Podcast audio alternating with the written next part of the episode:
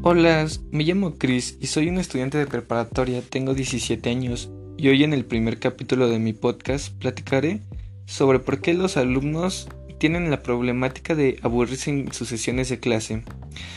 Rayo, se me olvidaba, ¿cómo voy a comenzar si no he dicho el nombre de este podcast? Este espacio se llama No desees que fuera más fácil, desea que fuera mejor.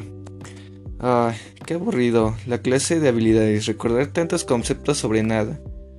Quisiera jugar varias horas con la computadora o mi consola de videojuegos y no saber nada más de lo que me gusta, como pasar los niveles de un juego. Al final o no, no entiendo y se me aburre la clase. ¿Se han dado cuenta que al final de cada nivel de cada ciclo escolar o cada nivel escolar sigue otro y luego uno más difícil y así parece nunca acabar? Saben, saben, a veces pienso qué pasaría si estudiar fuera como nosotros quisiéramos.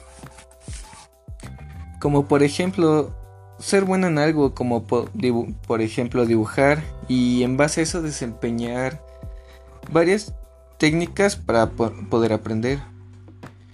Y que, en y que en las clases fueran más allá de la libreta y la pizarra, para que los alumnos no se duerman o se fastidien en clases, en las cuales deberían ser más activas y nada aburridas.